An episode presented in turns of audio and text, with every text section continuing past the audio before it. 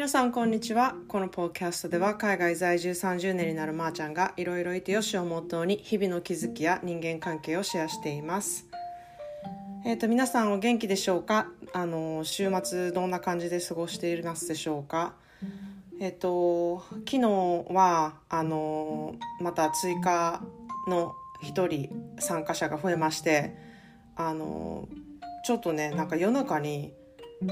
なんかパッて目が覚めたんですよ。で何かなと思ってなんかちょっと胸騒ぎというかいい感じの胸騒ぎがしててパッて携帯見たら、えーと、その方から「参加したいです」っていうあのメッセージが入っててもうすごく心が躍るあの気気持ちだったんですね。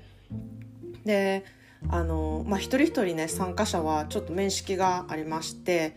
あのポッドキャストから来ていただいた方があのほとんどなんですけれどもであの、まあ、特別に彼女にもあの、うん、生活を良くしてほしいなっていうか心がねやっぱり豊かになってほしいなっていう気持ちがねたくさんあるのであのすごくそのやる気になってくれたっていうことがすごく嬉しかったんですね。なのであのすごく楽しみにしています。でで今4名になったのであともう 1, 1名スポットが空いているんですけれどもあのもし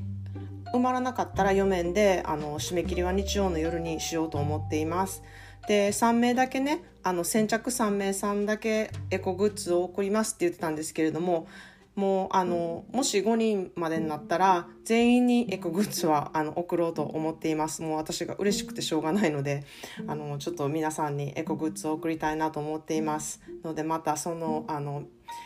明細などはね、えっと、参加者の方に送らせてもらおうと思っています。でまあそんなでね昨日はあの本当にもぬけの柄みたいな感じになっててエネルギーを使い果たしてたのでねちょっとあの休憩しようっていう感じであのゆっくり過ごしました。でなんかねここ本当に数週間で結構このエネルギーがギュッてなってたので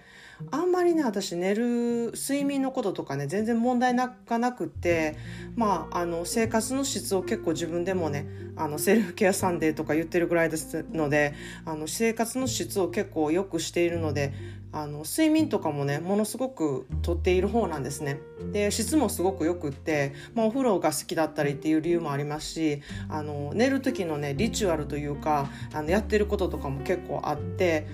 そのせいか全然寝ることとかには全然苦痛じゃないんですね。なんか睡眠にやっぱり問題を持ってる人多分多いと思うんですけれどもなんか私は全然ねそういうことがなくてでもやっぱりこうかなりストレスを感じていたりとかかなりこう自分にプレッシャーをかけてる時とかってなんかすごい本当にすっごい久しぶりに悪夢を見ましてなんかねあの火事になってるんですよ。で なんかみんなをあの助けようと思って動物たちをまず外に出してみたいな感じで子供が外にいてるのを分かってでもなんとなんか旦那さんがあのシャワー室にいてそこが煙になんか包まれてああなんかもういなくなってしまうみたいな感じに思いながら私も自分で外出たらあのちょうどねドアの近くであのうちの飼ってる猫はパッて出たんですけれども犬があの横たわってなんかもうダメみたいになっててそれをあ今ここで戻ったら私も死ぬみたいなこと思いながらもあのこっちおいでみたいなことを言ったらあのパッて起き上がってこっちに来たみたいな感じだったんですね。もうなんなんこの夢とか思いながらあのすごいなんかどっと汗をかいてバッて起きたんですね。まあ、それが結構1週間ぐらい前なんですけどもなんか私すごいやられてんのかなとか思いながらまあそんなでなんか悪夢ってありますよね。でまあそんなであの今日はねあの今から実はねオードリーのトーシューズをね買いに行きます。で結構こっからね離れたところにあるお店であの専門店みたいな感じになってていろんなトーシューズのあの会社だったりとかブランドだったりとかがあるので初めてのトーシューズはこう足に合ったものをあの選ばなきゃいけないとかいう理由でそこに行くように言われてるんですね。でまあ本当は去年の夏あのトーシューズになる予定だったんですけれどもコロナで伸びてしまってこの秋ぐらいかなって言ってたのが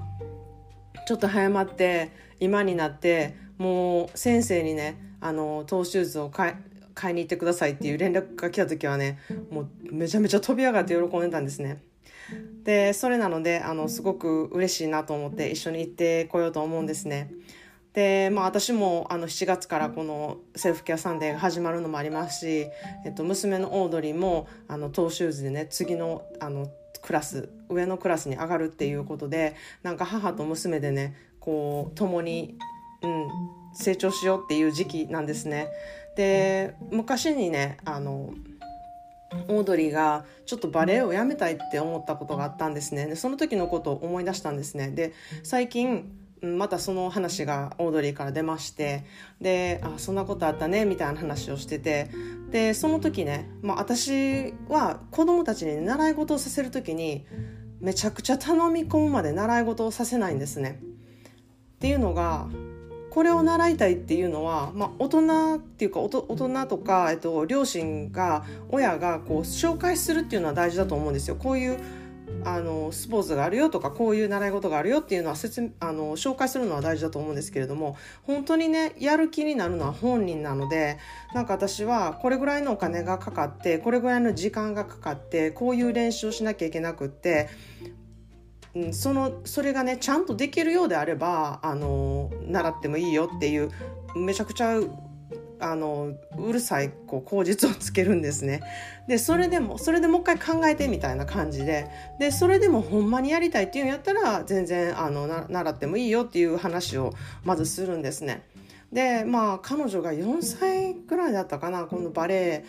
をしたいって言い始めたのがであのバレエって大変よっていう話をしててでなんか毎日同じことをするしなんかそれも、うん、退屈になる子供もいるしって言ってで、まあ、体験はさせたんですねそしたらもうすごくあのハマってあのずっとやりたいっていうふうに言ったからあの習わしたんですね。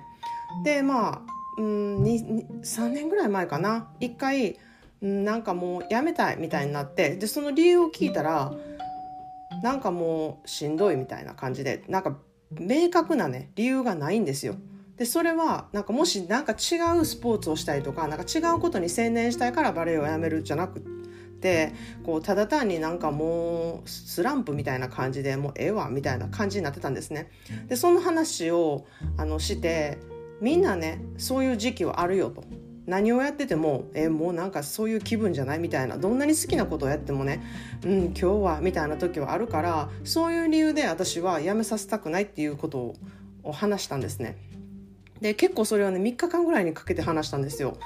であのまあ本人はそれで分かったちゃんとなんか理由ができるまでやめないっていうふうに決めてまたあのバレエをやり始めたんですね。やり始めたっていうか、まあ、ずっとあの続けてたんですね。